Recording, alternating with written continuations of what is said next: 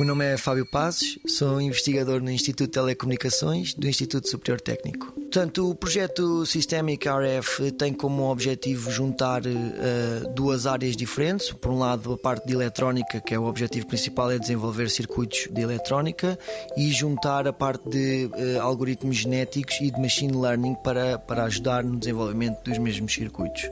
Os algoritmos genéticos basicamente são, são algoritmos que são algoritmos evolutivos que, com base em alguns parâmetros, têm uns parâmetros de entrada e conseguem, com base em algumas performances, performance evoluir no sentido de um ótimo.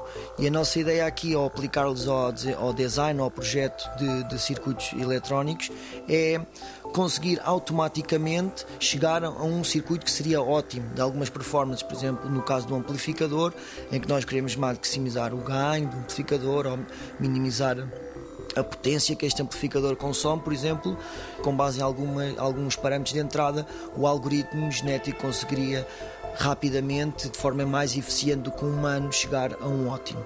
Nós recentemente já testámos este tipo de algoritmos e conseguimos fabricar um circuito que fosse completamente funcional, ou seja, que enviámos para a fábrica e funcionou perfeitamente. Como objetivo final deste projeto, a ideia seria ter um desenhador a controlar os algoritmos, a controlar o programa, em que desse uns parâmetros de entrada e que a ferramenta uh, o output da ferramenta fosse então o circuito completamente uh, pronto a enviar a a fábrica. Desta forma, poderíamos tornar o processo de desenho do circuito eletrónico bastante mais eficiente. 90 Segundos de Ciência é uma produção conjunta Antena 1, ITQB e FCSH da Universidade Nova de Lisboa, com o apoio da Nova Artis.